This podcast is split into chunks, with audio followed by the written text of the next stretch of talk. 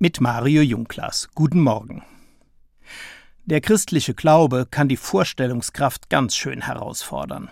Etwa wenn im Gottesdienst Brot und Wein in Leib und Blut Christi gewandelt werden. Das klingt wie ein Zaubertrick und ist nur schwer verständlich.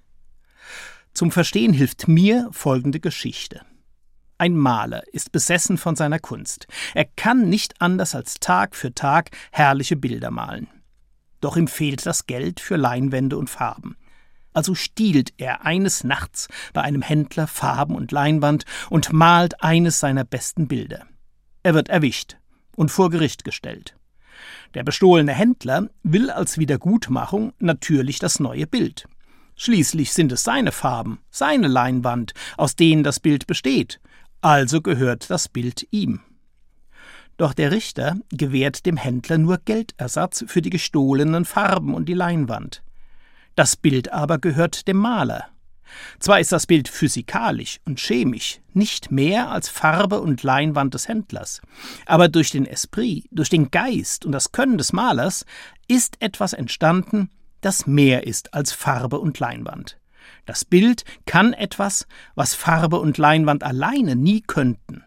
Es kann einen neuen Blick eröffnen, die Wirklichkeit besser erschließen, verborgene Schönheit zeigen und vieles mehr. So ähnlich sehe ich das auch mit Brot und Wein im Gottesdienst. Sie bleiben Brot und Wein, jede Analyse würde das bestätigen. Hier finden keine Magie und kein Zaubertrick statt.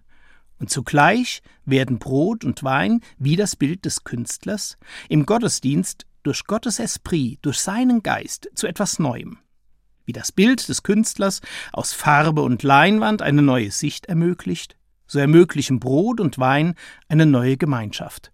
Gott macht möglich, dass der gemeinsame Verzehr von Brot und Wein die Christinnen und Christen zu einer Einheit zusammenführt, dass sie untereinander und mit Christus zu einem Leib werden.